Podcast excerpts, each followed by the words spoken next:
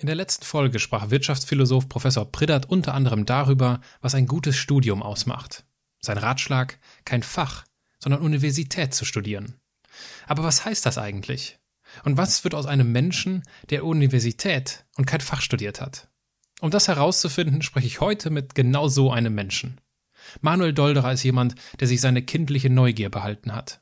Als Pfadfinder hat er früher gelernt, sich im Wald zu orientieren und bei Gewittern den besten Unterschlupf zu suchen. Im Studium hat er später gelernt, sich im Leben zu orientieren und dass gelungene Bildung der beste Unterschlupf ist, falls es in unserer Gesellschaft mal krachen sollte. Deswegen ist Manuel heute Bildungspionier, Lernphilosoph und Hochschulmacher. Als jüngster Präsident einer deutschen Hochschule hat er die Code University in Berlin mitgegründet. Warum wir fast alles vergessen, was wir in der Schule gelernt haben, was es bringt, wenn wir lernen wollen und nicht nur sollen, und woran wir gelungene Bildung erkennen können, erfährst du durch mein Gespräch mit Andersmacher Manuel Dolderer. Vielen Dank fürs Zuhören und herzlich willkommen zu meinem Podcast. Menschen, die in keine Schublade passen. Geschichten voller biografischer Brüche. Inspiration, um neue Wege zu gehen. Auch Models können Doktor sein. Erfolgsmuster von Andersmachern. Der Podcast mit Wirtschaftswissenschaftler, Model und Berater Dr. Aaron Brückner. Wir verlangen heute von jungen Menschen in der 12., 13. Klasse, dass sie berufliche Orientierungsentscheidungen treffen, sagen, was will ich studieren, welche Ausbildung will ich machen, wo will ich mich hinentwickeln. Und wenn wir genau hinschauen, stellen wir fest, dass sie den Beruf des vielleicht des Vaters gut kennen, vielleicht der Mutter und den Beruf des Lehrers. Und dann ist es aber auch schon vorbei. Und das ist ein fundamental anderer Ansatz, weil wir nicht vorgeben, was jemand zu lernen hat, sondern darauf warten, dass jemand aus sich selbst heraus ein Interesse daran entwickelt, etwas zu lernen. Ich glaube, dass man nicht genug Zeit investieren kann in die Auseinandersetzung mit sich selbst. Also mit der Frage, wer bin ich und was will ich werden? Manuel, danke, dass du die Zeit für das Gespräch nimmst. Zu später Stunde. Der Wein steht auf dem Tisch und äh, wir sind startklar. Wie stellst du dich eigentlich jemandem vor, wenn er dich fragt, was du beruflich machst? Offiziell muss ich dann immer sagen, dass ich Präsident äh, der Code University of Applied Sciences bin. Und dummerweise muss ich dabei immer grinsen, weil ich diesen, den, dieses, sozusagen diesen hehren Titel ähm, einfach ein bisschen prätentiös finde. Aber es ist nun mal mein offizieller Titel. Also Mitgründer und Präsident der Code University of Applied Sciences. Welche Frage wird dir denn anschließend dann als nächstes gestellt? Was das ist, was die Code University denn bitte ist und was ich da genau mache. Ähm, und für die, die mich ein bisschen besser kennen, wie man bitte ohne Promotion Präsident einer Hochschule werden kann. Ja, dann äh, erklär das doch mal. Wie wirst du ohne Promotion Präsident einer Hochschule?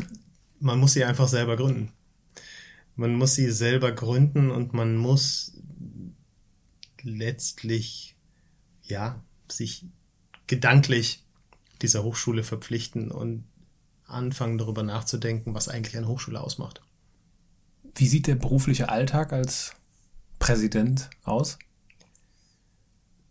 Dadurch, dass wir noch sehr jung sind, haben wir, habe ich sehr viel damit zu tun, über unser Konzept, unser Lernkonzept nachzudenken und dafür zu sorgen, dass alle, die daran mitarbeiten, eine klare Vorstellung davon haben, welche Verantwortung sie haben, welche Rolle sie spielen und was die Erfolgsfaktoren dessen sind, was wir gerade tun.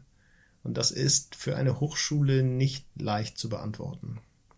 Typischerweise denken Unternehmen in sehr einfachen Erfolgsfaktoren, da geht es um Umsatzrendite, Kapitalrendite, Gewinn vor Steuern, ganz viele recht einfach zu berechnende Kennzahlen.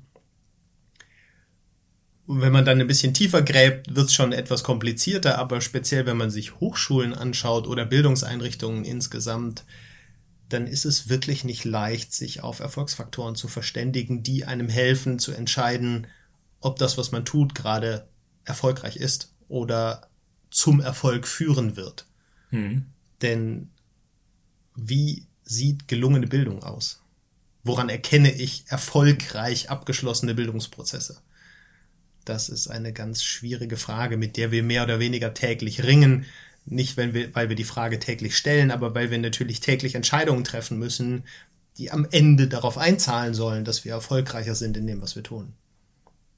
Und die Frage, was ist eigentlich gelungene Bildung und woran kann ich das erkennen, ist nicht nur für uns als, als junge Hochschule sehr entscheidend, sondern eigentlich auch für uns als Gesellschaft eine ganz entscheidende Frage. Denn mhm. wir investieren unglaublich viel Zeit und Energie und Geld in Bildung. Aber ich würde mal behaupten, dass keiner wirklich in der Lage ist, zu definieren, woran wir erkennen, ob das, was wir da an Geld investieren, sinnvoll investiert ist. Mhm. Das ist der Vorteil von Wirtschaftsunternehmen. Die haben darauf eine sehr sinnvolle und einfache Frage. Ob eine Investition sinnvoll ist oder nicht, erkenne ich an der Rendite, die sie produziert. Mhm. Im Verhältnis zum eingesetzten Kapital. Und genau diese Frage ist bei Bildungsunternehmen schwer zu beantworten und trotzdem nicht weniger entscheidend. Und wie interpretiert ihr gelungene Bildung? Also Stichwort Lernkonzept. Wie sieht das genau aus bei euch? Naja, das ist jetzt ein bisschen unfair, weil ich gerade gesagt habe, dass ich diese Frage nicht beantworten kann. Aber im Grunde kann man sich dem nur aus ganz vielen verschiedenen Perspektiven nähern. Heute gibt es ganz viele, die pragmatisch sagen, gelungene Bildung erkennt man daran, dass die Leute hinterher einen Job finden. Mhm. Also Employability, Vorbereitung auf den Arbeitsmarkt. Ich halte das für extrem kurz gegriffen, zumal wir gerade in einer Zeit leben, in der der Arbeitsmarkt ganz schwer vorhersagbar ist. Mhm. Gerade wenn wir über digitale Technologien und die Einflüsse von lernenden Algorithmen reden, dann gibt es unzählige Prognosen darüber, welche Berufe in Zukunft überflüssig werden, ersetzt werden oder sich so radikal verändern, dass wir sie gar nicht mehr wiedererkennen. Und insofern den Anspruch zu haben, heute sehr spezifisch jemanden auf einen unbekannten Arbeitsmarkt vorzubereiten, kann kaum gelingen. Also der Anspruch ist schwer einzulösen. Dann gibt es Menschen, die sagen, na ja, Bildung ist doch eigentlich was ganz Umfassendes. Also was wollen wir denn? Wir wollen gebildete Menschen. Und wenn man dann tiefer bohrt, stellt sich fest, dass sie das unter Bildung eigentlich verstanden wird, dass es so eine Art Ansammlung von enzyklopädischem Wissen ist. Mhm. Was an sich auch nicht wirklich zielführend ist. Also nur weil jemand irgendwie die Hauptstädte der europäischen Länder runterbeten kann oder weiß, was die fünf größten, längsten Flüsse der Welt sind, das ist noch nicht etwas, was wir als Bildung bezeichnen. Und dann kommt man etwas philosophisch angehaucht vielleicht zu dem Punkt zu sagen, ja, wir wollen kritisch denkende und reflektierte Menschen. Da würden sich wahrscheinlich viele darauf einigen können, dass das durchaus ein, ein erfolgreicher Bildungsprozess sein kann, wenn ich am Ende jemanden habe, der als kritisch reflektierender Mensch durch die Welt läuft. Aber da stellt sich dann die Frage, wie schaffe ich das eigentlich? Und da sind wir eigentlich am Kern dessen, was wir versuchen zu erreichen. Wir versuchen mit unserem Lernkonzept eine Umgebung zu schaffen, in der wir eigentlich gar nicht gezwungen sind, den Erfolg oder sozusagen die Zielfunktion zu definieren, auf die wir hinarbeiten, sondern Menschen, die bei uns lernen, die Chance bieten, sich selbst zu entfalten und für sich selbst zu definieren, was für sie gelungene Bildung ist. Und das wiederum ist eine Herausforderung, der ganz neuen Art, weil es zumindest in meinem Verständnis nach keine Bildungseinrichtung gibt, die sich dieser Frage so konsequent stellt, wie wir das gerade versuchen. Mhm. Was bedeutet das konkret? Ich meine, ich finde es äh, nachvollziehbar, wenn du sagst, das ist, das ist ein ständiges Ringen dieser Frage mit diesem äh, Interpretieren des, des gelungenen Bild, der, der gelungenen Bildung. Aber tatsächlich habt ihr ja schon Studierende die sind ja bei euch vor Ort und die werden ja lernen und erfahren, wie das sich so bei euch, äh, wie das bei euch funktioniert. Wie sieht es denn jetzt konkret aus? Also, wenn ich richtig informiert bin, gibt es drei Studiengänge. Das ist Software Engineering, Interaction Design und Product Management. Und wenn ich mich jetzt als junger Mensch äh, für angewandte Informatik interessiere, wie kann ich mir das Studium bei euch konkret vorstellen? Es gibt verschiedene Ebenen, die da für uns eine Rolle spielen. Das eine ist, wir sind eine staatlich anerkannte Fachhochschule mit drei Bachelorstudiengängen und man bekommt einen Abschluss, der sich auf dem Papier nicht unterscheidet vom Abschluss einer irgendeiner anderen Hochschule, egal ob Fachhochschule oder Universität in Deutschland oder im europäischen Bologna-Raum. Das ist der formale Aspekt. Der inhaltliche Aspekt ist, dass wir diese drei Studiengänge, wie du sie gerade aufgezählt hast, unter dem Sammelbegriff der digitalen Produktentwicklung sehen. Und da sind wir schon an einer Besonderheit. Bei uns studiert man nicht einfach nur einen Studiengang, sondern wenn ein junger Mensch sich bei uns einschreibt, dann muss er sich gar nicht für einen der drei Studiengänge entscheiden, sondern kann wirklich anfangen zu studieren und über das Anfangen die drei Studiengänge und die dahinterliegenden Berufsbilder überhaupt erst einmal kennenlernen und sich dann im Verlauf des Studiums entscheiden, wo tatsächlich sein Schwerpunkt liegen soll und in welchem der drei Studiengänge er einen Abschluss machen soll. Und konkret sieht das so aus, dass wir die Studierenden versuchen immer wieder herauszufordern, immer wieder in Situationen bringen, in denen sie neugierig werden, in denen sie die Motivation entwickeln, etwas lernen zu wollen, weil sie in sich selbst daraus, darauf irgendwie, ja, neugierig werden, irgendwie aus sich selbst heraus sagen, das interessiert mich, das will ich können, da will ich mich hinentwickeln. Und diese Impulse versuchen wir auf der einen Seite zu erzeugen und auf der anderen Seite oder wahrscheinlicher zu machen und auf der anderen Seite dann aufzugreifen und zu unterstützen. Und das ist ein fundamental anderer Ansatz, weil wir nicht vorgeben, was jemand zu lernen hat, sondern mhm. darauf warten, dass jemand aus sich selbst heraus ein Interesse daran entwickelt, etwas zu lernen. Konkret tun wir das durch Projekte, sprich wir erarbeiten mit einer ganzen Reihe von Unternehmenspartnern Projektideen, die wir unseren Studierenden präsentieren. Und die Studierenden können sich dann mit zwei Fragen beschäftigen. Die erste Frage ist, was will ich eigentlich lernen? Wo will ich mich hinentwickeln? Dafür haben sie einen persönlichen Mentor, der sie dabei unterstützt, der ihnen hilft, Entscheidungen zu treffen, welche Richtung sinnvoll sein könnte, welche Ergänzungen zu ihrem bestehenden Kompetenzprofil sinnvoll sein könnten, der sie aber auch herausfordert, weil wir als Menschen ja doch oft dazu tendieren, uns in den, uns in bekannten Pfaden zu bewegen. Und es oftmals uns schwerfällt, Neues irgendwie auszuprobieren oder uns in unbekannte Richtungen zu entwickeln. Das ist die Aufgabe des Mentors. Und wenn die Studierenden für den nächsten Zeitabschnitt, typischerweise ein Semester, sich entschieden haben, dass sie das als Lernfokus haben wollen, dann schauen sie sich die Bandbreite der Projekte an, die wir anbieten und fragen sich, in welchem der Projekte kann ich das am besten ausleben, anwenden? Welches der Projekte bedient am ehesten hm, den Lernfokus, den ich mir ausgesucht habe? Und dann bewerben sie sich auf das Projekt, werden Teil eines Teams, typischerweise interdisziplinär aus Softwareentwicklern, Interaction Designern und Produktmanagern und typischerweise auch kombiniert mit einem Unternehmenspartner, der Ideengeber für das Projekt ist und arbeiten im Projekt. Mhm.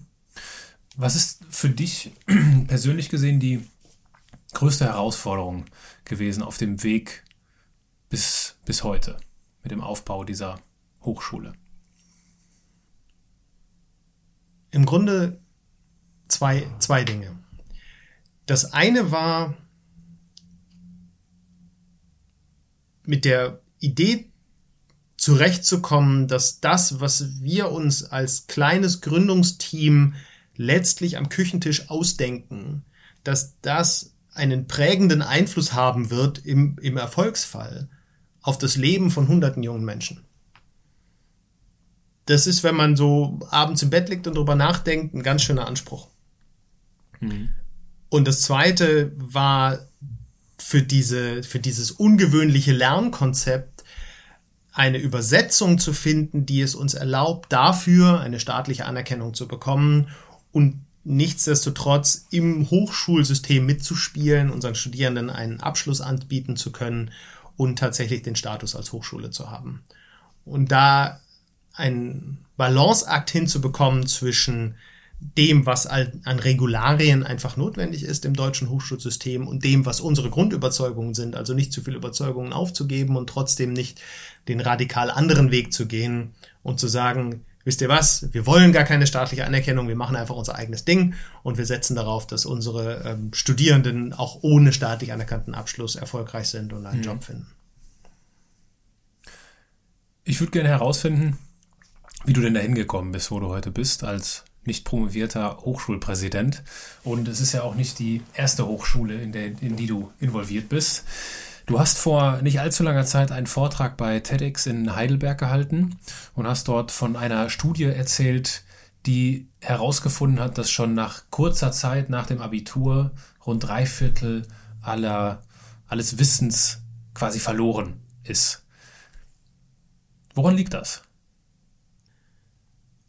Ich glaube, das liegt in allererster Linie daran, dass wir als Menschen sehr effizient gebaut sind. Und dass unser Gehirn eine, im Grunde das energiehungrigste Organ ist, das wir haben. Und es deswegen ganz nachvollziehbar ist, dass das Gehirn Wissen, das es nicht braucht, nicht speichert. Das ist ähnlich wie mit unseren Muskeln. Wenn wir sie nicht benutzen, verkümmern sie, weil der Körper sagt, warum soll ich so ein kostenintensives Organ weiter füttern, wenn es nicht gebraucht wird. Und ich bin davon überzeugt, dass es mit Wissen in unserem Gehirn genau so läuft. Wenn wir Wissen ansammeln, von dem wir nicht wissen, wofür wir es brauchen, dann verlieren wir das ganz schnell wieder. Und das ist typischerweise mit Wissen der Fall, dass wir für eine Prüfung lernen. Hm. Wenn die Prüfung der Grund ist, warum wir etwas lernen, dann ist mit dem Bestehen der Prüfung das Wissen nicht mehr notwendig. Und hm. dann werden wir dem, ja, ganz schnell wieder, äh, dann verlieren wir das Wissen ganz schnell wieder, weil Speichern dieses Wissens letztlich irgendwo Energie kostet. Hm. Sprich, wenn der Grund, ein Wissen zu besitzen, wegfällt, fällt das Wissen irgendwann auch weg. Und das heißt, wir müssen uns sehr genau fragen, warum Menschen eigentlich das lernen, was sie lernen. Und in einem typischen Schulkontext, und da komme ich eben auf dieses, auf diese Erkenntnis zurück, lernen wir nicht, weil wir etwas lernen wollen oder weil wir das Gefühl haben, dass etwas zu wissen sinnvoll ist, sondern weil irgendein Experte beim Entwurf irgendeines Curriculums beschlossen hat, dass ein Student oder ein Schüler an dieser Stelle dieses Wissen besitzen sollte. Und dann droht der Lehrer mit Klausur und der Schüler lernt, weil er die Klausur bestehen will. Und wenn die Klausur weg ist, ist auch der Grund weg, das Wissen weiter zu speichern und dann verflüchtigt sich es. Aber uns wurde auch immer gesagt, dass wir fürs Leben lernen. Idealerweise tun wir das auch. Aber wenn wir für das Leben lernen wollen, dann muss uns auch klar sein, was das Wissen, das wir uns aneignen sollen, mit dem Leben zu tun hat. Und genau daran scheitert Schule systematisch. Mhm. Denn in den allermeisten Fällen liefern Lehrer oder liefert die Schule, das System Schule, wir gerade versuchen, nicht die Lehrer als Personen dafür verantwortlich zu machen, weil sie ja letztlich für das System nichts können. Mhm. Ähm, aber das System Schule liefert systematisch für das Wissen, das die Schüler aneignen sollen, keine Begründung. Und das ist das ganz entscheidende Problem. Es sollte immer Voraussetzung sein, dass jemand, der etwas lernen soll, versteht, warum dieses Wissen Relevanz hat für ihn, für sein Leben, für sein zukünftiges Leben, privat, beruflich, wie auch immer, damit genau das entsteht, was du gerade ansprichst, nämlich dieses Gefühl, ich lerne hier für mein Leben. Und nicht, weil irgendjemand sagt, dass demnächst dazu eine Klausur stattfindet, die ich bestehen muss, damit ich einen Schulabschluss bekomme, damit ich eine Ausbildung machen kann, damit ich einen Beruf habe, damit ich mich ernähren kann. Also diese ganze hm. Kausalkette, mit der einem gedroht wird, wenn man sich dem System entziehen möchte. Dann sagt, wenn du jetzt nicht deine Hausaufgaben machst, dann hm. Und am Ende endet es mit damit, dann wirst du keinen Job bekommen, dann wirst du irgendwie nicht qualifiziert sein, dann kannst du dich nicht, ähm, dich und deine Familie ernähren, kein sinnvolles Mitglied der Gesellschaft sein. Sprich, diese Frage ist genau die zentrale. Wie schaffen wir ein System, in dem Menschen das Gefühl haben, dass sie fürs Leben lernen und nicht nur, weil jemand mit Klausur droht? Wenn du zurückblickst auf, auf deine Schulzeit, was hat dich denn besonders geprägt damals? Ich hatte tatsächlich eine ziemlich glückliche, zumindest rückblickend, wahrscheinlich verklärte, ähm, glückliche Schulzeit, was damit zu tun hatte, dass ich auf der einen Seite irgendwie in der Lage war, mit sehr überschaubarem Aufwand ganz gute Ergebnisse zu erzielen. Und dass letztlich die sozialen Beziehungen in der Schule für mich ähm, eine große Bereicherung waren. Also so ein bisschen tatsächlich dieses, äh, das Gefühl, dass Schule großen Spaß macht, wenn nur nicht die Stunden zwischen den Pausen so viel wären. Also die sozialen Interaktionen mit Lehrern, mit Schülern, mit Kommilitonen, das war eigentlich für mich total spannend und bereichernd. Und das, was in den Schulstunden stattgefunden hat, das, das hat irgendwie funktioniert. Aber ähm, ich habe immer Probleme damit gehabt, mich dafür zu motivieren, tatsächlich Dinge systematisch zu lernen. Und das hätte auch total in die Hose gehen können. Mhm. Hast du da ein konkretes Beispiel für, wenn du sagst, äh, ich habe quasi äh, zurückblickend die Pausen am meisten genossen oder die sozialen ähm, Entwicklungen, die dort stattgefunden haben? Ne, ich habe mit meinen also mit meinen Mitschülern ganz viel gemacht. Also ganz profane Dinge wie in der Pause Fußball spielen oder Freundschaften pflegen, aber auch äh, Theatergruppen oder mit, mit einem Kommilitonen angefangen, Jongliernummern zu einzuüben oder Schach zu spielen oder philosophische Diskussionen zu führen. Also da war ganz viel ganz Bereicherndes in meiner Schulzeit, was mit den Menschen zu tun hatte, hm. aber eben nicht mit dem konkreten Unterricht.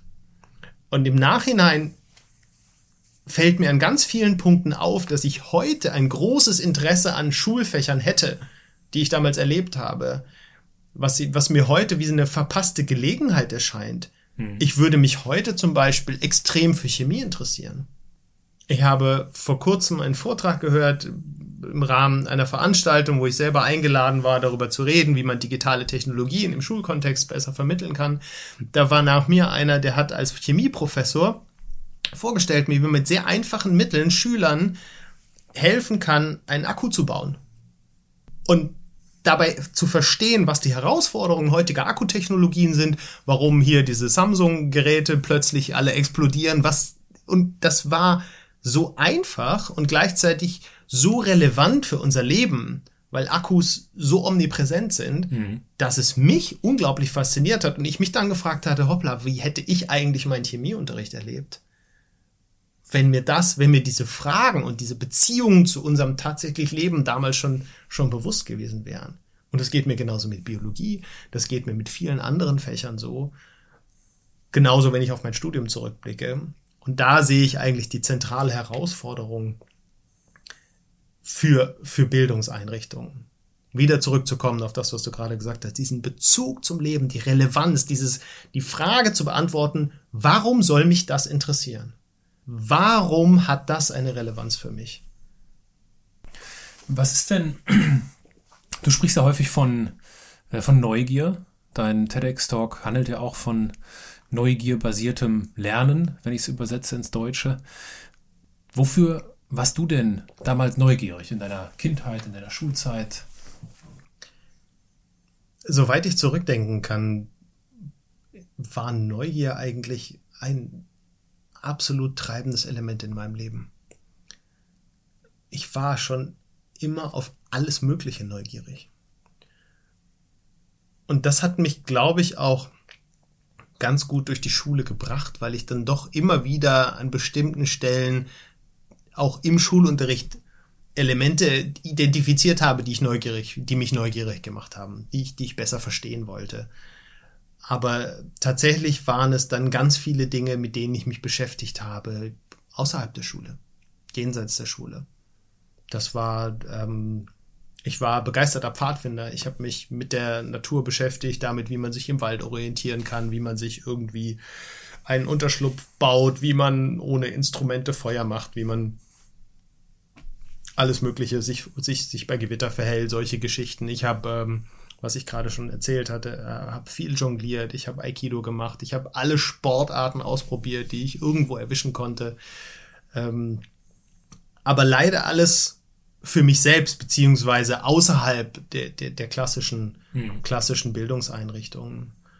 Und dieses, dieses Gefühl, auf der einen Seite sich selbst als jemanden zu erleben, der extrem aufgeschlossen und neugierig und wissbegierig ist und trotzdem immer wieder im klassischen Schulunterricht so gelangweilt zu sein. Mhm. Das habe ich, habe ich schwer zusammenbekommen. Wir haben dann unter dem Tisch ähm, Schach gespielt, ganz viel. Wirklich über zwei Jahre lang, zwei Schuljahre ähm, uns die kleinen Mini-Schachbretter hin und her gereicht, weil wir einfach gerade fasziniert waren davon, Schach zu spielen. Äh, und, und der Unterricht keine große Relevanz hatte. Also die Neugier war ein großer Treiber in meinem Leben schon immer, bis, ist es bis heute. Aber selbst damit ist es mir nicht gelungen, wirklich den Bezug zum, zum klassischen Schulunterricht herzustellen an vielen Stellen. Gab es denn zur, zur damaligen Zeit sowas wie einen Traumberuf, also von irgendeiner beruflichen Aktivität, von der du besonders geträumt hast? Überhaupt nicht. Ich hatte eigentlich keine Ahnung, was ich mit meinem Leben machen wollte. Und rückblickend wird mir auch klar, warum. Denn was, was kennt man als Schüler heute? Also welchen Teil der Welt, gerade der beruflichen Welt, kennt, kann man überhaupt kennenlernen in der Schule? Wir verlangen heute von jungen Menschen in der 12., 13. Klasse, dass sie berufliche Orientierungsentscheidungen treffen, sagen, was will ich studieren, welche Ausbildung will ich machen, wo will ich mich hinentwickeln. Und wenn wir genau hinschauen, stellen wir fest, dass sie den Beruf des vielleicht des Vaters gut kennen, vielleicht der Mutter hm. und den Beruf des Lehrers. Und dann ist es aber auch schon vorbei. Alle anderen Berufe vielleicht eher zufällig oder mal ganz vereinzelt, aber einen systematischen Überblick darüber, was die Berufswelt eigentlich zu bieten hat, hat kaum ein Schüler heute. Und so ging es mir auch. Ich habe mich eigentlich ein bisschen treiben lassen und am Ende war die treibende Kraft die Theater AG, die mhm. mir großen Spaß gemacht hat. Und dann habe ich für mich beschlossen, völlig naiv, dass ich Schauspieler werden möchte. Und dann war es Zufall, Schicksal oder der Wille des Universums, dass mein, dass ich aufmerksam wurde durch eine Bekannte meiner Mutter auf ein Theaterprojekt, das mich fasziniert hat, wofür ich mich beworben habe, das dann zufällig in Bochum war. Und einer der Mitinitiatoren des Theaterprojekts war zufällig damals der wissenschaftliche Geschäftsführer der Universität Witten-Herdecke. Über den habe ich dann die Uni kennengelernt. Und dann habe ich mich in diese Uni verliebt und selbst da wusste ich noch nicht, was ich eigentlich machen wollte aus meinem Leben. Denn ich habe mich nicht dafür entschieden, ein bestimmtes Fach zu studieren, sondern tatsächlich einfach nur beschlossen, dass ich an dieser Uni, an der Universität Witten-Herdecke studieren möchte. Und habe dann noch mal eine Weile gebraucht, rauszufinden, was ich alles nicht studieren möchte, um dann quasi im Ausschlussverfahren bei Wirtschaftswissenschaften zu landen. Was war denn der, was war der Grund für dich, für Witten? Es war die Atmosphäre, die, die Menschen, die ich da kennengelernt habe, und tatsächlich das Gefühl, dass das eine Lerninstitution ist, die es einem erlaubt, eigenen Fragen nachzugehen, eigene Ideen zu verwirklichen, die nicht strikt vorsetzt, was man wann wie zu lernen hat, sondern einen eher herausfordert, sich der Freiheit zu stellen, eigene Fragen zu entwickeln und denen nachzugehen. Und das ähm, letztlich zum eigenen Faden des, des, durch das Studium zu machen. Das war das, was ich so von den Menschen, mit denen ich Kontakt hatte, mit denen ich sprechen konnte, herausgehört habe, dass es eben nicht darum geht, Leute dazu zu zwingen, häppchenweise sich Wissen anzueignen, sondern sie dazu zu motivieren, tatsächlich, ja, kritische Fragen zu stellen, sich selbst zu überlegen, was man will, was man werden will. Ähm, und immer eben auch diesen Transfer von Theorie zur Praxis und wieder zurück hinzubekommen. Das war das, was mich fasziniert hat. Würdest du jedem ein Studium in Wittenherdecke empfehlen? Schwer zu beantworten. Das hängt sehr stark davon ab, was man genau an, an dieser Uni so festmacht.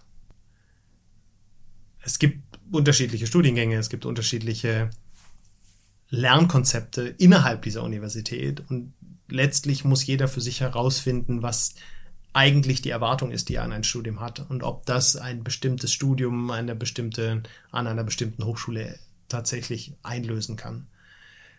Was mir im Nachhinein auffällt, Bezug auf Witten ist, dass es eine sehr ungewöhnliche Kombination aus unterschiedlichsten Lernkonzepten gab an einer eigentlich kleinen Hochschule. Es gab mein eigenes Studium Wirtschaftswissenschaften, Philosophie und Kulturreflexion, das extrem geprägt war von einzelnen Persönlichkeiten. Es gab gar kein übergreifendes Lernkonzept, sondern es gab interessante Menschen als Professoren, die für sich einfach durch ihre Persönlichkeit das, die Lernerfahrung geprägt haben der Studierenden. Dann gab es den Reformstudiengang Medizin, der sich sehr konsequent einem problemorientierten Lernkonzept verschrieben hat und das durchdekliniert hat ähm, in allen Details. Hochfaszinierend. Und daneben ein Zahnmedizinstudium, das kaum verschulter sein konnte. Und all das nebeneinander an einer kleinen privaten Universität. Und im Nachhinein fällt mir auf, wo ich mich so viel eben mit Hochschulen und Lernkonzepten beschäftige, was es für eine Chance wäre oder gewesen wäre oder tatsächlich heute noch wäre, wenn sich eine Hochschule wirklich einem Lernkonzept verschreibt. Und das ist natürlich sozusagen, warum es mir so schwer fällt, auf, auf diese Frage eine Antwort zu geben. Ähm, ob man in Witten glücklich wird, hängt sehr stark davon ab, was man werden möchte und natürlich, was man sich von einem Studium verspricht, weil es eigentlich die eine Lernerfahrung in Witten nicht gibt hängt mhm. sehr stark davon ab, welches Studium, welcher Studiengang, welche Personen in diesem Bereich gerade prägend sind. Was würdest du denn grundsätzlich einem, einem jungen Menschen empfehlen, der nicht weiß, was er studieren soll? Ich glaube, dass man nicht genug Zeit investieren kann in die Auseinandersetzung mit sich selbst. Also mit der Frage, wer bin ich? und was will ich werden. Das kommt für mich viel, viel zu kurz. Es fühlt sich fast so an, als würden Menschen, und da ist es mir gar nicht anders gegangen, in diese doch sehr fundamentalen Lebensentscheidungen hineinstolpern. Hm. Sagen, ich mache Abitur, weil das heute der Standard ist, oder mittlere Reife oder was auch immer der Schulabschluss ist, und dann gibt es extrem zufällige Einflussfaktoren, die dafür sorgen, dass man eine bestimmte berufliche Entscheidung trifft oder einen bestimmten Weg einschlägt. In den allerwenigsten Fällen steckt dahinter wirklich eine grundsätzliche Auseinandersetzung mit sich selbst und mit der Frage, was erwarte ich eigentlich von meinem Leben und woran mache ich meine eigene, meine eigene Lebenszufriedenheit fest. Das holt einen leider erst viel, viel später ein, wenn man merkt, dass man mit dem, was man dann ist oder geworden ist oder erreicht hat, unzufrieden ist. Und mhm. es würde sich meines Erachtens lohnen, viel mehr Zeit zu investieren, bevor man diese Entscheidungen trifft. Oder sich zu überlegen, wie man eigentlich zu einer Entscheidungsgrundlage kommt. Ähm, als dann irgendwann festzustellen, dass das, wo man jetzt mehr oder weniger zufällig gelandet ist, doch nicht das war, was man werden wollte. Oder worin man aufgehen kann oder womit man glücklich ist. Ich habe das Gefühl, wir sorgen für ein Klima, in dem gerade junge Menschen das Gefühl haben, dass sie keine Zeit verlieren dürfen, dass sie noch nicht mal 13 Jahre Schule machen dürfen, sondern bestenfalls nur 12 und dann ganz schnell studieren und nur ja nicht über die Regelstudienzeit, weil es irgendwie darum geht, möglichst schnell irgendwo anzukommen. Aber ich glaube, dass es sich lohnt, sich dafür Zeit zu nehmen, denn es kann einem kaum etwas Schlimmeres passieren, als nach vielen, vielen Jahren festzustellen, dass das, was man da tut und was man jahrelang getan hat, gar nicht erfüllend ist gar nicht dazu führt, dass man mit sich und seinem Leben zufrieden wird oder zufrieden sein kann. Also ganz pauschal würde ich junge Menschen immer dazu motivieren wollen, sich Zeit zu nehmen und sich selbst kennenzulernen. Und natürlich die Welt und das Leben und alles, was es da an Möglichkeiten gibt. Aber eigentlich immer in diesem Wechselspiel zwischen nicht nur nach innen und nicht nur nach außen schauen, sondern dieses beides zusammenzunehmen. Und auf der einen Seite sich zu fragen, welchen Weg gibt es eigentlich, wie ich mich mit mir selbst auseinandersetzen kann und welchen Weg gibt es, wie ich mich mit der Welt auseinandersetzen kann, um dann am Ende mit einem größeren Wissen über die Welt und einem größeren Wissen über mich selbst zu einer Entscheidung zu kommen, die tatsächlich die, die Wahrscheinlichkeit erhöht, dass ich mit meinem Leben und mit mir selbst im Reinen bin und zufrieden bin. Wie viele Jahre in Summe hat dein Studium Oder hast du, wie viele Jahre hast du in Wittenherdecke verbracht? Ich finde es sehr schön, dass anders als an anderen privaten oder vielleicht auch staatlichen Hochschulen wir in Witten immer nur über die Jahre sprechen, in denen wir angefangen haben. Die, ähm, die WHU, die Wissenschaftliche Hochschule für Unternehmensführung in Koblenz, da identifizieren sich die, Studi die, die Alumni nach dem Abschlussjahrgang. Wenn wir das in Witten tun würden, wäre das für mich etwas peinlich. ich kann immer sagen, ich habe 98 angefangen zu studieren und dann wissen alle, aha, Jahrgang 98 und dann müssen wir nicht drüber reden, wie lange ich da war. Aber wenn du jetzt schon so explizit fragst, ich glaube, ich habe 2006 mein Diplom in Wirtschaftswissenschaften gemacht. Also nach acht Jahren. Und dann aber noch eine Weile Philosophie und Kulturreflexion studiert. Und offiziell exmatrikuliert habe ich mich, glaube ich, 2011 oder 12. Aber wer würde so genau nachfragen? Wie ist das denn? Äh, ich meine, bist du einige Jahre an der Uni ge gewesen. Wie haben sich denn berufliche Spielfelder für dich ergeben während des Studiums? Also wann hast du dir Gedanken gemacht, okay, äh, was mache ich eigentlich nach dem Studium? Auch da ist es ähnlich wie zum Ende meiner Schulzeit eigentlich nie zu dem Punkt gekommen, wo ich gesagt habe, jetzt ist mein Studium zu Ende oder demnächst ist es zu Ende und jetzt muss ich mir Gedanken darüber machen, was ich danach mache. Es war eher eine Verkettung von Elementen, die sich ergeben hat. Ich habe relativ früh im Studium die Chance bekommen, an Beratungsprojekten mitzuwirken.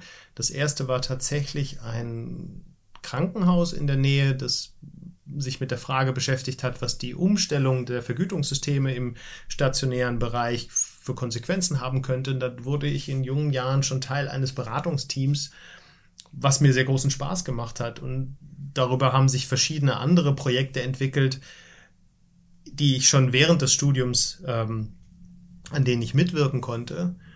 Und das hat dazu geführt, dass ich 2004 mit einem Kommilitonen zusammen ein erstes Institut gegründet habe, weil wir damals das Gefühl hatten, wir haben hier eine Kompetenz erworben, über Dinge nachzudenken, die wir anwenden können als Berater.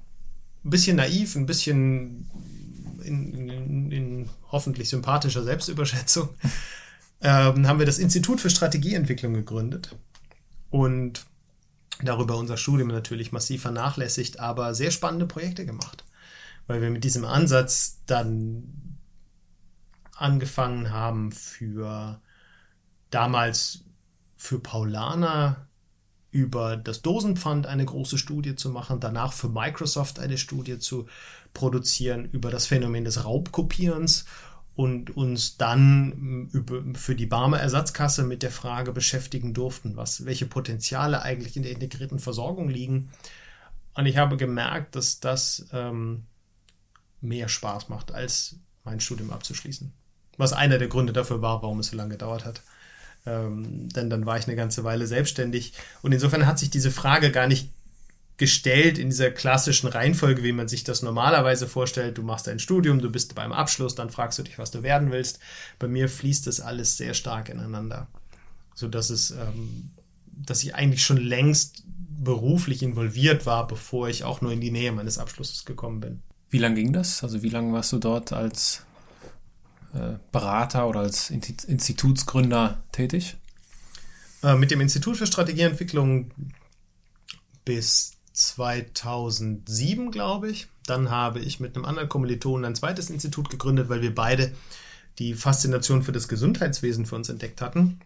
Und dann mit einem zweiten Institut diesen Fokus ähm, ernst nehmen wollten und dann uns sehr stark darauf konzentriert haben, mit Strategieentwicklungsprojekten im Gesundheitswesen zu versuchen, Strukturen, Vergütungssysteme, Anreizsysteme zu verändern im, im Hinblick auf ganzheitlichere Versorgungskonzepte.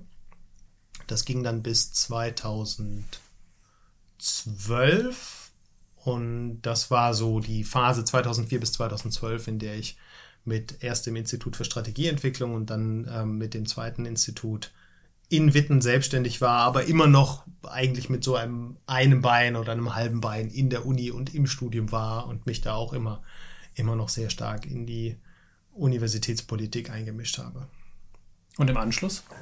Wie ging es weiter?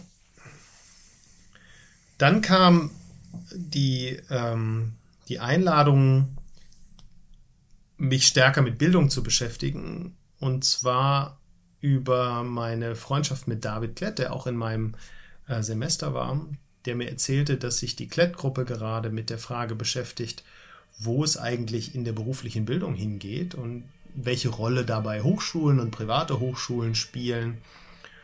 Und da hatte ich die Chance, an einer Strategieentwicklungsgruppe mitzuwirken, die eben für die Klett-Gruppe genau diese Frage beantworten sollte.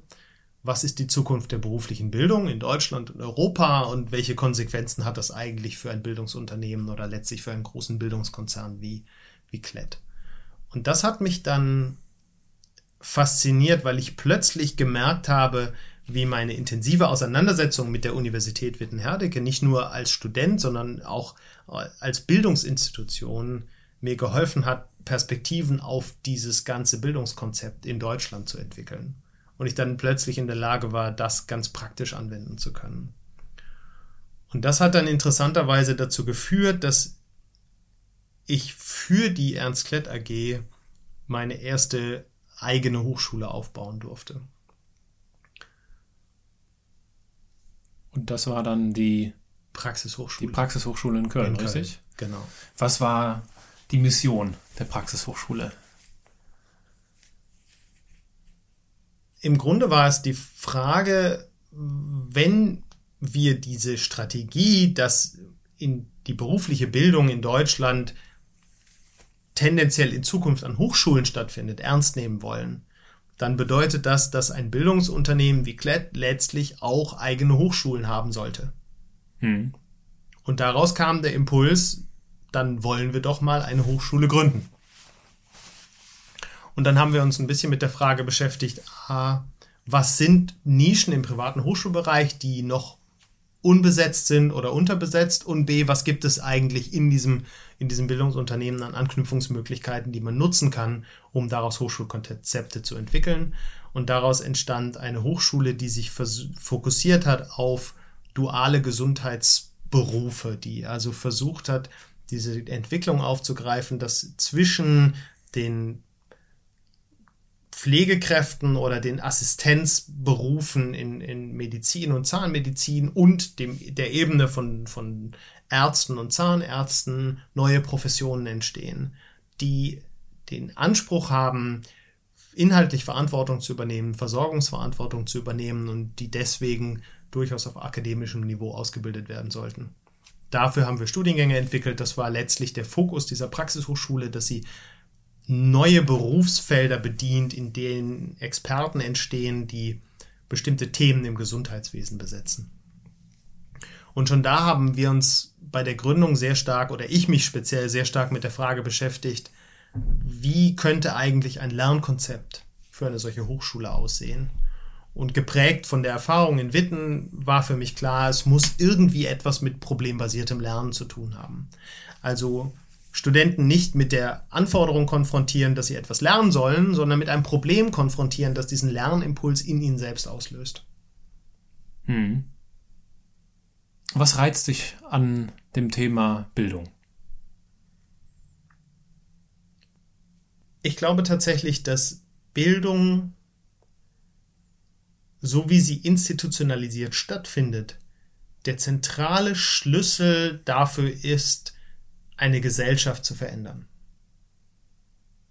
Das, wenn man sich eine Gesellschaftsstruktur anschaut, dann gibt es ein, ein Punkt, an dem sozusagen ein Nadelöhr, durch das alle Menschen einer Gesellschaft durchgehen, und das ist das Bildungskonzept. Das sind die grundständigen primären, sekundären, tertiären Bildungseinrichtungen, die, und das würde ich auch für mich selbst unterschreiben, uns als Menschen ganz entscheidend prägen.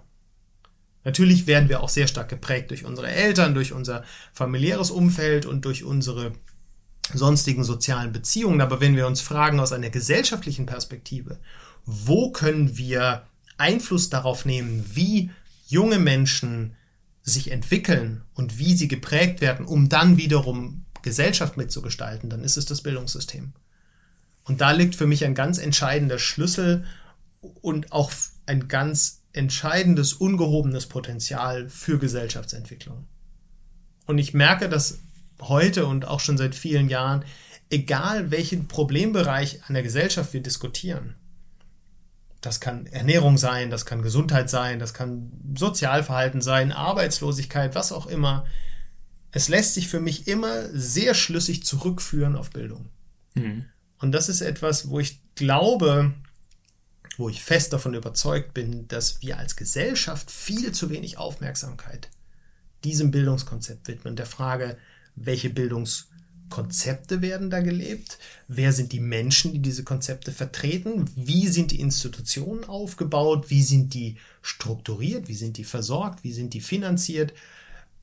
Und letztlich, glaube ich, kann man sagen, dass eine Gesellschaft nirgendwo besser investieren kann als in Bildung. Hm. Wie machen das eigentlich andere Länder? Also, wo siehst du da Deutschland im Vergleich zu anderen europäischen Ländern? Sehr schwierige Frage. Ich kenne nicht so viele internationale Bildungskonzepte so gut, als dass ich diese Frage wirklich beantworten könnte. Hm. Ich habe das Gefühl, es gibt durchaus unterschiedliche Ansätze, aber ich kann vor allem ein paar schlechte Beispiele aufzählen. Mhm. Ich glaube, dass sie nicht zielführend sind, nämlich sehr verschulte Systeme. Gerade in Asien gibt es da einige, einige Beispiele. Und ich kann so ein paar, paar Klischees zitieren von schwedischen oder finnischen Schulen, die ganz vieles besser machen. Aber tatsächlich habe ich noch nicht so viele Einblicke in internationale Bildungskonzepte, die, wo ich jetzt sagen könnte, das Land müsste man sich genauer anschauen und die sind auf dem richtigen Weg und an der Stelle ähm, haben sie tatsächlich richtige Entscheidungen getroffen. Ich glaube auch, dass wir gar nicht so sehr international schauen müssen. Ich glaube, mhm. dass wir in Deutschland selber ganz viele spannende Ansätze haben, die es meiner Meinung nach, die lohnenswert wären, sich genauer anzuschauen.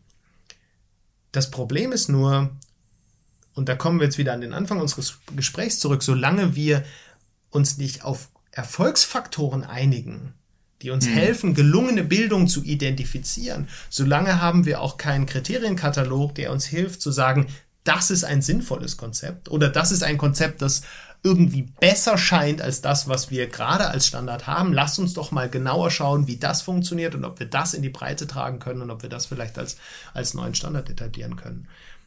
Das macht die, die Diskussion, die Auseinandersetzung damit so schwer, dass zwar jeder das Gefühl hat, dass er bei Bildung mitreden kann, weil wir alle irgendwo und irgendwie Bildung genossen haben und Erfahrungen haben, die wir natürlich gerne teilen dass aber kaum jemand wirklich in der Lage ist zu sagen, woran man eigentlich ein sinnvolles oder dann komparativ ein noch sinnvolleres Bildungskonzept erkennen kann. Hm.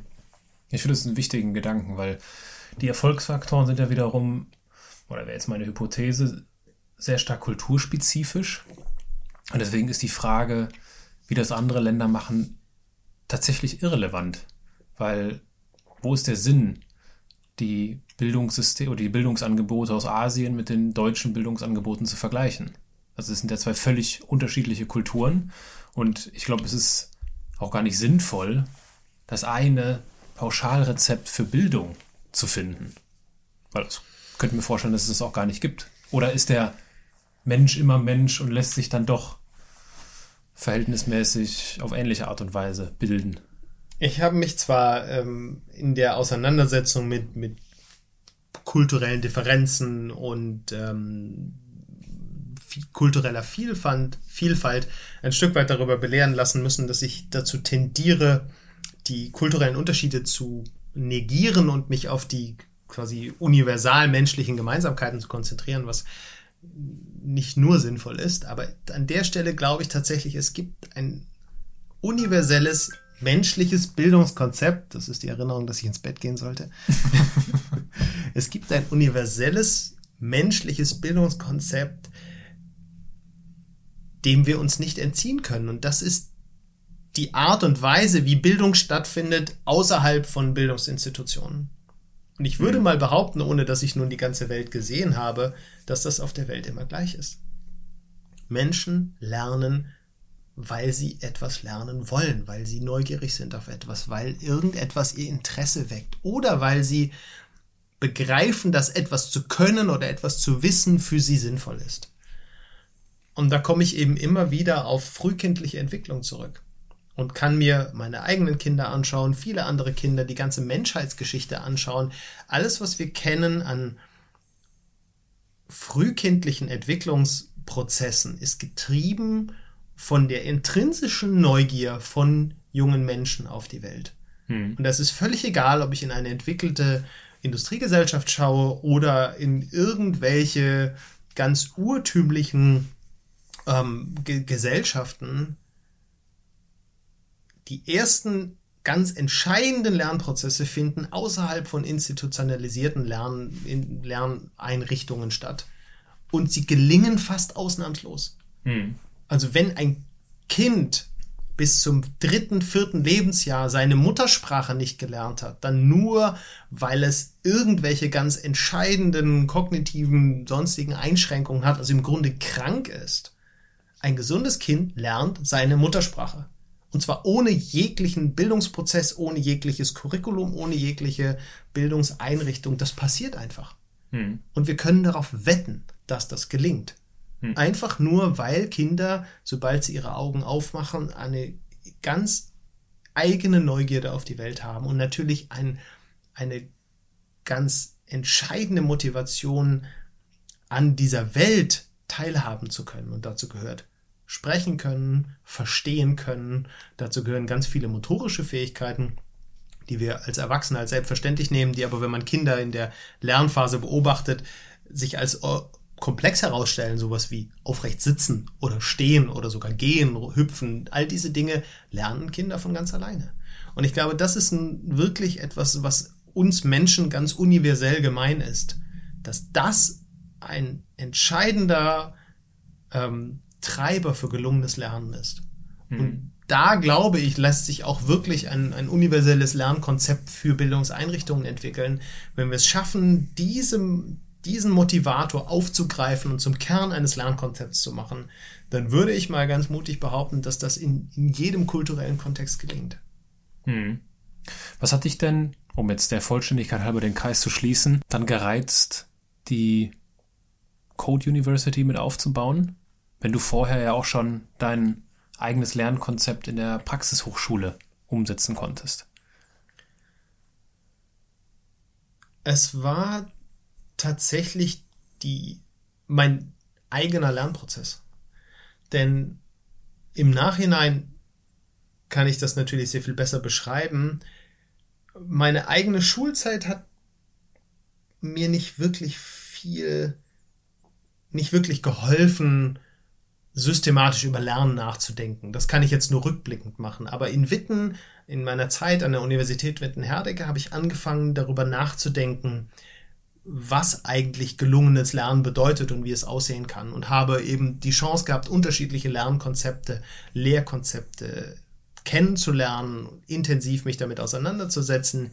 In der Praxishochschule das erste Mal die Chance gehabt, tatsächlich selbst gestaltend ein Lernkonzept zu entwerfen und dann mit diesen Erfahrungen nochmal die Chance zu haben, mit der Code University auf der grünen Wiese ohne jegliche Einschränkung mich zu fragen, wie würde idealtypisch das Lernkonzept einer Hochschule aussehen. Das war letztlich eine Entwicklung, wo ich in jeder weiteren Stufe die Chance hatte, das, was ich vorher gelernt hatte, anzuwenden und davon zu profitieren. Und insofern war das genau der Reiz, zu sagen, ich habe jetzt die Chance gehabt, selbst an einer Hochschule zu studieren, die unterschiedliche Lernkonzepte hat, eine zu gründen und auch auszuprobieren, was es heißt, ein eigenes Lernkonzept implementieren zu wollen, dabei ganz viele Erfahrungen zu machen, die ich dann nutzen kann, um es dann in einem zweiten Schritt an der Code University oder einem dritten Schritt nochmal sehr viel radikaler, sehr viel konsequenter umzusetzen. Was ist, wenn du so in die, in die Zukunft blickst? Was ist so eure Vision vielleicht so in dem zehn Jahres Zeithorizont gesehen für die Code University? Für die Code University als Organisation, als Unternehmen, als Bildungseinrichtung gibt es eine ganze Reihe von spannenden Entwicklungsperspektiven, von denen ich noch gar nicht genau weiß, welche wir angehen oder in welcher Reihenfolge wir sie angehen. Ich glaube, dass wir in den nächsten ein, zwei Jahren zu einem Punkt kommen, wo wir sagen, wir haben dieses initiale Lernkonzept verfeinert, wir haben ganz viel Feedback von unseren Studierenden bekommen, wir haben unseren Professoren geholfen, in diese Rolle hineinzuwachsen und ein Selbstverständnis zu entwickeln, wir haben das Ganze sauber dokumentiert, wir haben ähm, es auch evaluiert und wir können es sehr genau beschreiben. Und spätestens zu dem Zeitpunkt müssen wir uns fragen, wie es weitergeht. Das kann sein, dass wir dann anfangen, neue Bachelorstudiengänge zu schaffen, sprich in die Breite, thematisch in die Breite zu wachsen. Es kann sein, dass wir über Masterstudiengänge nachdenken, die eine sinnvolle Ergänzung zu dem sind, was wir heute auf Bachelor-Niveau anbieten.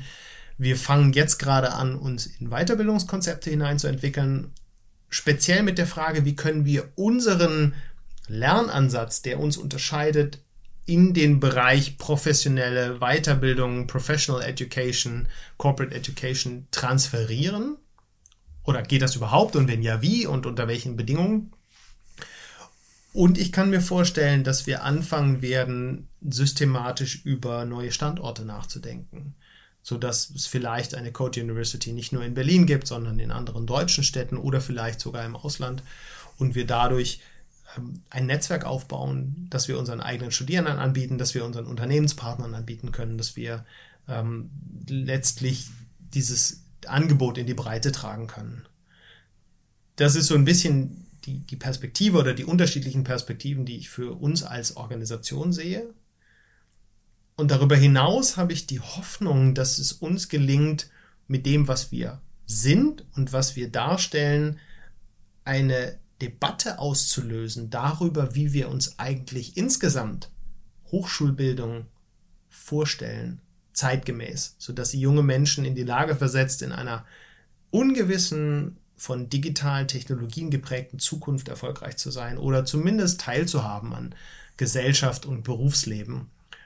Und dass wir uns bei, dabei auch fragen, was sind denn nun wirklich die Erfolgsfaktoren gelungener Bildung? Woran erkennen wir gelungene Bildungsprozesse? Und wie können wir unsere Bildungseinrichtungen, Hochschulen oder andere daran ausrichten? Das mhm. ist etwas, was sich jetzt gerade schon andeutet. Wir kriegen immer wieder Anfragen von ähm, bestehenden Hochschulen, privaten wie staatlichen, die uns besuchen wollen, die mit uns sprechen wollen, die verstehen wollen, was wir machen, wie wir es machen. Ähm, das heißt, es gibt da ein Interesse und es gibt eine Neugierde darauf.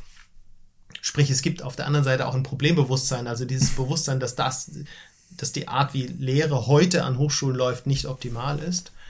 Und ich habe die große Hoffnung, dass wir eben so der, der Impuls sein können, der hilft, eine, eine gesamtgesellschaftliche Debatte auszulösen darüber, was wir als Gesellschaft eigentlich von Bildungseinrichtungen erwarten und was sie dazu beitragen können, dass wir uns als Gesellschaft in eine bestimmte Richtung entwickeln.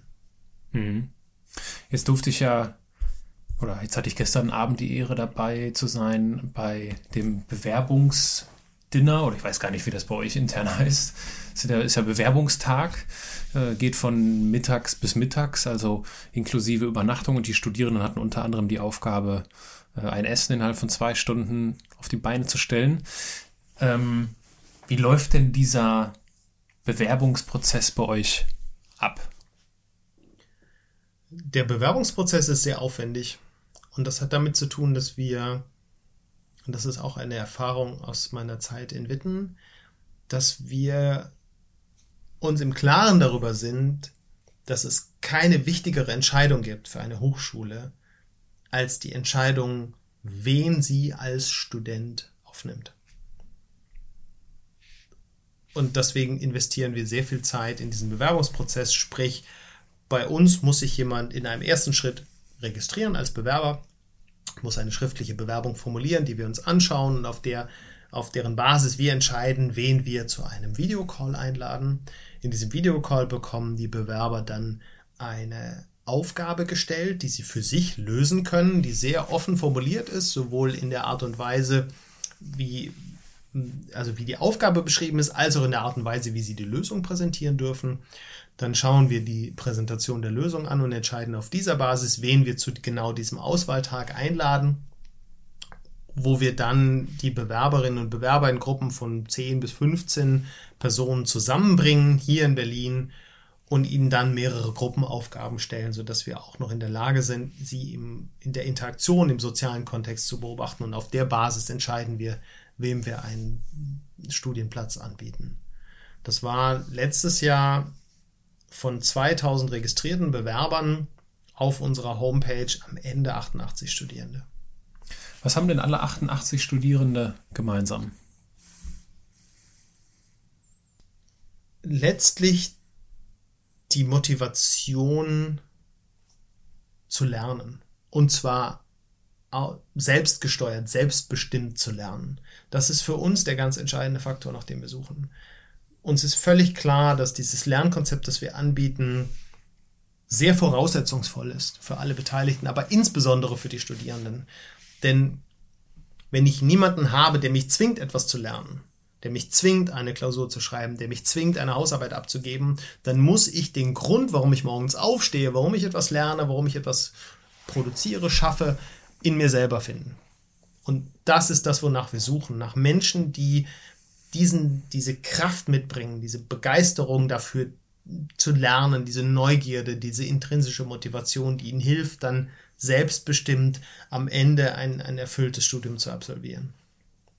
Und darüber hinaus sind wir, versuchen wir extrem flexibel zu sein, extrem offen dafür, was jemand ansonsten mitbringt, an Vorkenntnissen, an kulturellen Prägungen, an Vorerfahrungen im Bildungsbereich, an Schulnoten, an vielleicht schon existierenden Berufserfahrungen oder akademischen Abschlüssen. Da sind wir sehr, sehr offen. Denn am Ende glauben wir fest daran, und das versuchen wir auch ständig zu evaluieren, dass das keine entscheidenden Einflussfaktoren sind. Entscheidend ist genau diese Begeisterung und der Wille, etwas zu lernen und Verantwortung für die eigene Lernerfahrung zu übernehmen und nicht darauf äh, zu bauen, dass irgendjemand anders, irgendein Experte, irgendein Professor einem sagt, was man zu lernen hat und wie man ähm, seinen eigenen Lernprozess gestalten sollte. Mhm. Lass uns zum Abschluss des Gespräches zu zwei Rubriken kommen. Das, die erste Rubrik sind die Halbsätze. Ich beginne einen Satz und du darfst ihn vollenden. Probleme löse ich, indem ich meistens erstmal sehr viel Zeit damit verbringe, das Problem zu verstehen. Denn ich glaube, das ist etwas, woran viele Problemlösungen scheitern, dass sie nicht genug Zeit damit verbringen, das Problem tatsächlich zu begreifen.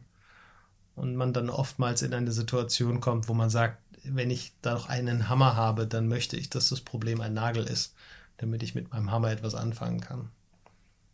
Insofern halte ich es da mit Dirk Becker, der irgendwann mal gesagt hat, ähm, eine gute Frage ist die beste Antwort. Wenn alles zu viel für mich wird, dann gehe ich typischerweise schlafen. Selbstbewusstsein gewinne ich durch? Nachdenken, weil ich glaube, dass Selbstbewusstsein viel mit Selbstreflexion zu tun hat. Ich müsste mal. ich müsste mal